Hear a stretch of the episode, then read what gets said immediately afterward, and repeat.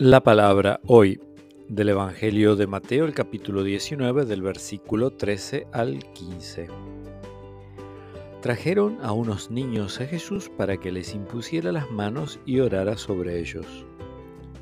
Los discípulos los reprendieron, pero Jesús les dijo, Dejen a los niños y no le impidan venir a mí, porque el reino de los cielos pertenece a los que son como ellos.